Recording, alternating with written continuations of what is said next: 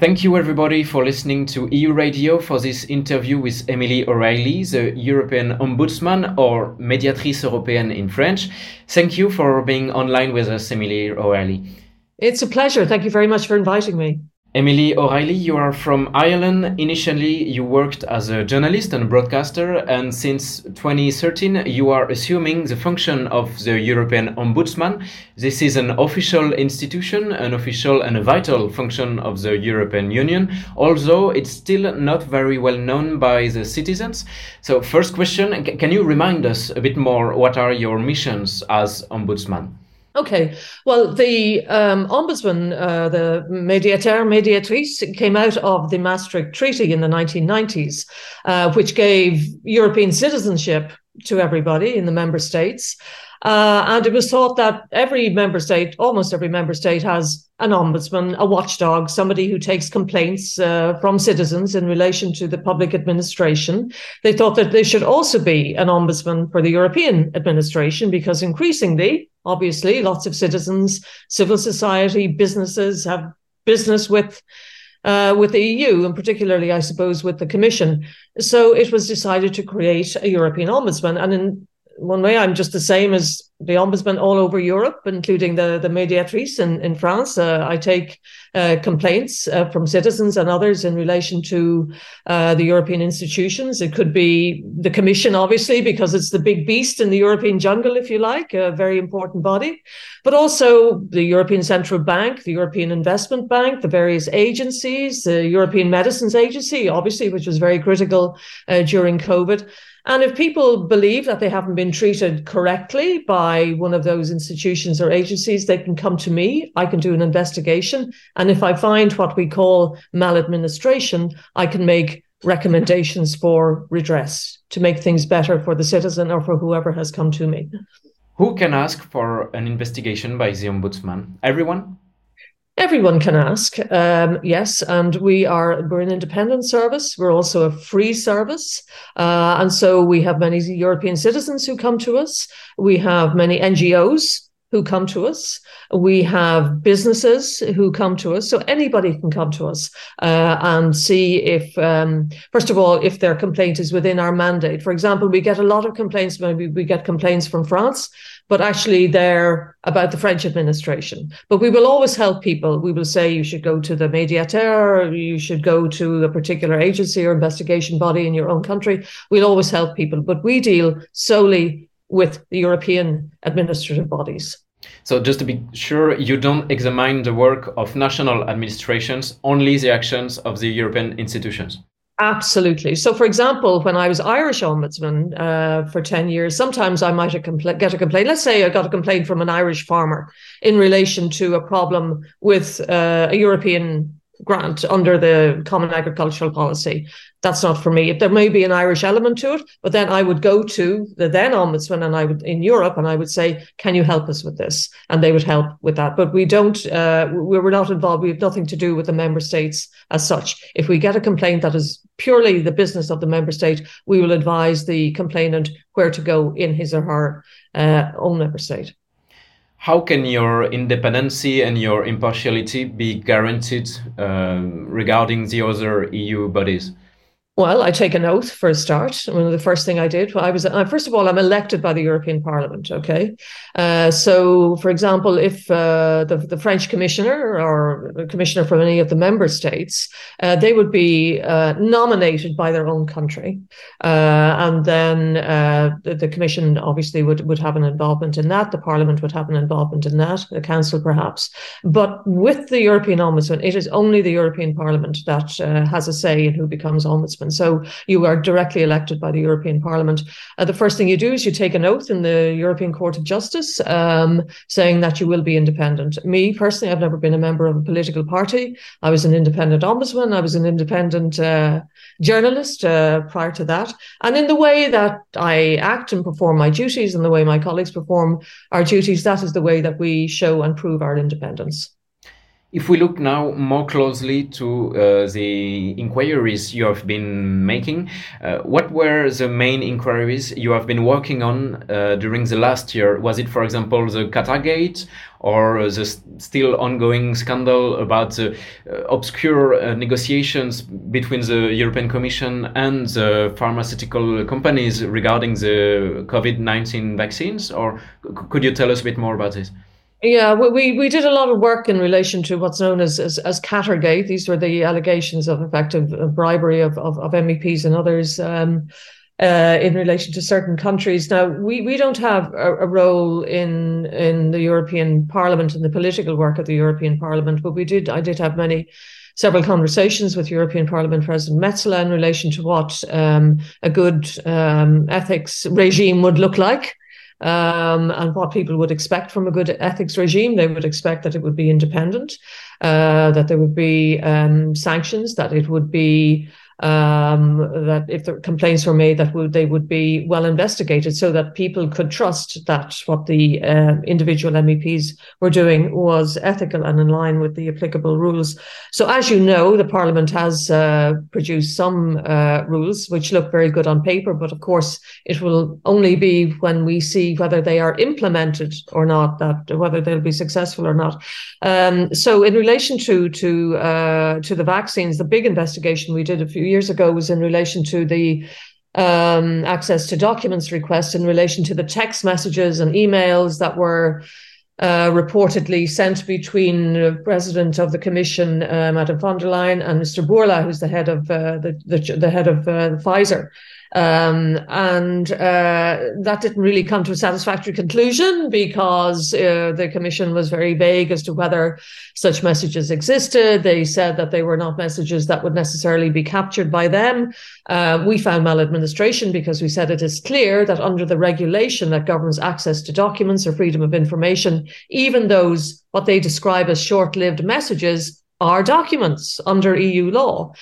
However, um, what's going to happen now is that the New York Times, who made the original access to documents inquiry and obviously weren't satisfied with the result, they have now taken a case to the European Court of Justice, uh, which may be heard later this year. And that'll be very interesting because then we will get the highest court in Europe their view on uh, on what should have happened and whether there were things that were done there that that shouldn't have been done.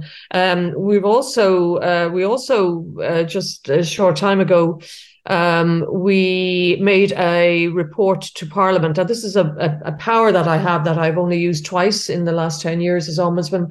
And when I make a report to Parliament, it means that something very serious is happening and I need Parliament's support in order to, to push it through. So this relates to the Commission's uh, very long delays when people access documents, not so much when they initially access them, because the Commission is quite, quite speedy then, but it's only when they seek a review of uh, refusal. And very often, these refusals um, relate to areas of significant public interest. And then we can find huge delays, way over the accepted time limits uh, or the mandated time limits in, in, the law. And this simply is not acceptable because I've made the point that if uh, if a citizen, let's say you're applying for for, for a job through the European Personnel um, Selection uh, Office, um, and you're a day late with your application, they will tell you, I'm sorry, you're you're a day late and we're not going to accept your application. Yet the, when the commission delays, there are no consequences. Um, so that's a report, and and uh, the Libe committee, which is civil liberties uh, uh, committee in Parliament, uh, uh, just a couple of days ago, unanimously accepted uh, my report, and it will go before the plenary in Strasbourg, um, hopefully in the not too distant future. But we're also in the middle of a very important investigation relating to Frontex, which is the external border agency, and this relates to um, a horrific tragedy that happened in June of last year in in, uh, Greek waters in the Mediterranean when approximately 600 migrants drowned uh, when their boat, the Adriana, capsized. And uh, everybody at the time obviously was saying they were very upset and this was terrible and this was awful and there should be investigations. It's not exactly clear what um, the form of investigations that the the Greek ombudsman is conducting an investigation into the Coast Guard, as I understand it. My line of inquiry is into the actions of Frontex and whether the actions that they took at the time were appropriate within the law and justifiable. So we've been working on that for quite a while. I was uh, met uh, the new head of um, of Frontex uh, some time ago in Warsaw. My investigation team has been over, so that is a report that we should be publishing uh, quite soon. You have presented us a few different examples of main inquiries and where they are now in their process. Uh, recently, the European Parliament gathered to examine uh, the outcome and the impact of your work for the year 2022. In this annual report, the Eurodeputies recognized that your work helped improve administrative practices, promoted accountability, and improve accessibility of documents for EU citizens. Do you agree with this vision? Are you satisfied with what has been accomplished, or do you still uh, suffer from limits uh, regarding your function? Yeah, I'm, I'm always ambitious for more. Um, I mean, I have a very high regard for the EU. I have a very high regard for the European administration, uh, and I think it's it's a bit like you know when when you have a child who's who's very bright uh, and and very clever, and you want them to do well, you encourage them. And I, similarly, I think that the European Union has a responsibility not just to its own self but globally. Um, you know, to to give ethical, moral, you know, uh, example um, to, to to the rest of the world, especially now when um, you know the ethics of so many countries is uh, slightly challenged and challenging. So uh, we every year, roughly about eighty percent of our recommendations are accepted by the EU administration. That seems like a high number, but I think it should be a lot higher. Um, for example, in a lot of the Scandinavian countries, which have a long tradition of, of, of the institution of the ombudsman, it would be a scandal if even one uh, recommendation w- was rejected. So 80% is good. Uh, but it could be better. And that's why we're always, you know, uh, encouraging uh, the institutions to do better and to realize what they're doing. Sometimes institutions have a habit of just trying to protect or defend themselves. And, and if somebody complains about you, you know, your normal instinct is to sort of reject the, the, the, the accusation and defend yourself. But, you know, they're not there for themselves. They're there for us. They're there for the citizens. And what citizens most want is honesty and good communication. And this is what I say to my colleagues all the time when we're dealing with complaints. Um, you know, sometimes we can't help people, but at least if they feel that they have been heard, that somebody has really listened to them, that somebody is really communicating with them, and that somebody is being really honest with them, then I think that that um, that uh, that helps uh, their their experience a lot. And if people believe that they haven't been treated correctly by one of those institutions or agencies, they can come to me. I can do an investigation. And if I find what we call maladministration, I can make recommendations for redress to make things better for the citizen or for whoever has come to me. Now, if we look at this year, 2024, uh, it's a bit a, a, special year because it will be the last, uh, the, sorry, it will be the end of the current legislature at the European Parliament and with the yeah. next European elections during the month of June. Uh, if I'm correct, it will also mean the end of your mandate because your mandate, which is renewable, is conditioned by uh, a vote uh, from the European Parliament.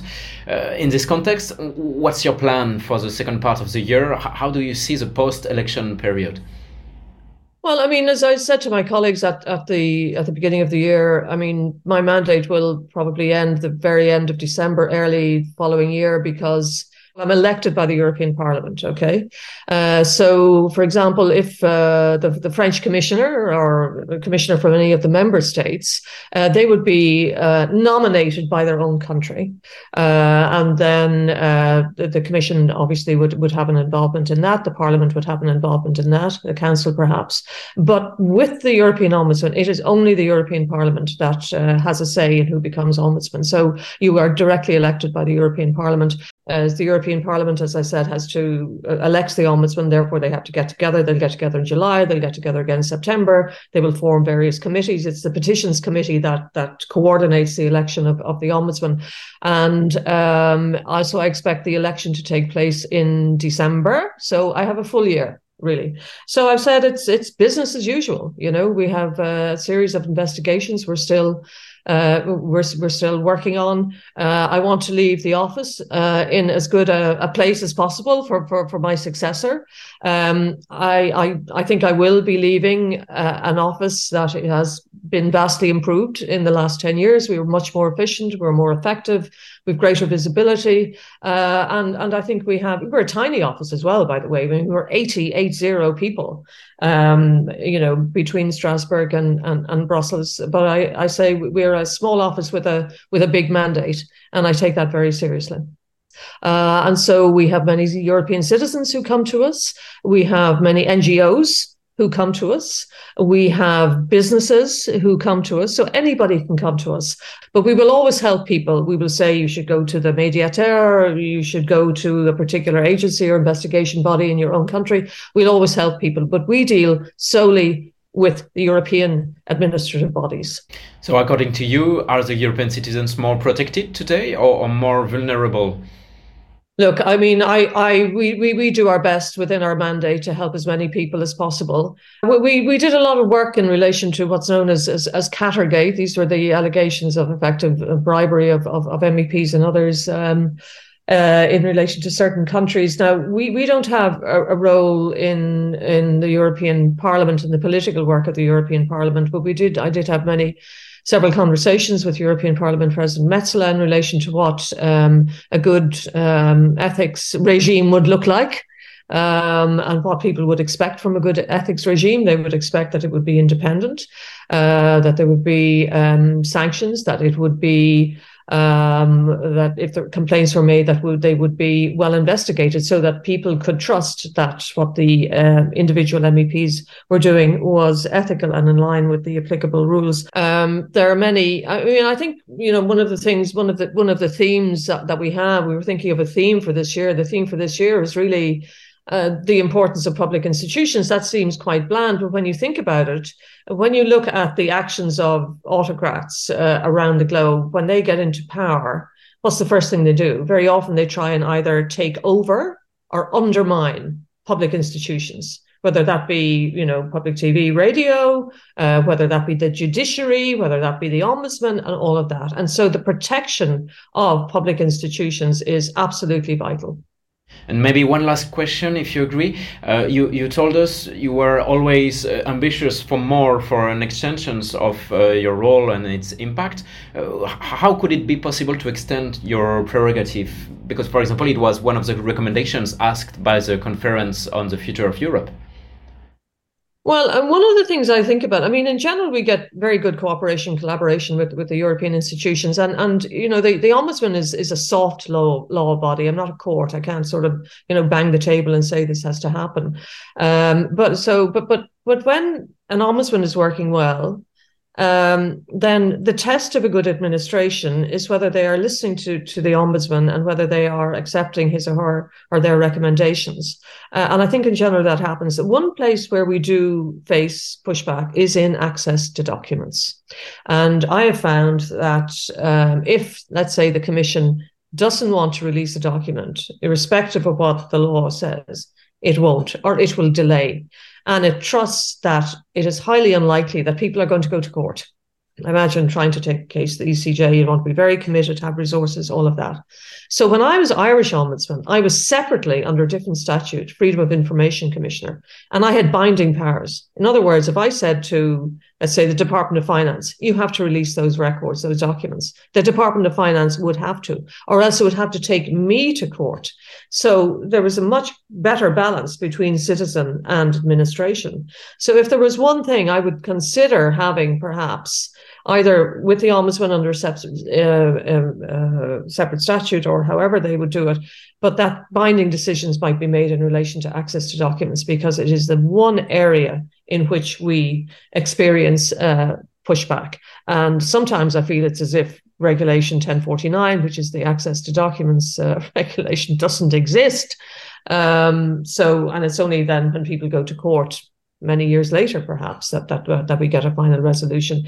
But otherwise, I I think it's I think it's working well. Thank you very much, Emily O'Reilly, for your participation to this interview on EU Radio and for the explanations regarding the current stage uh, of your function and for this special year of 2024. And thank you everyone for your attention.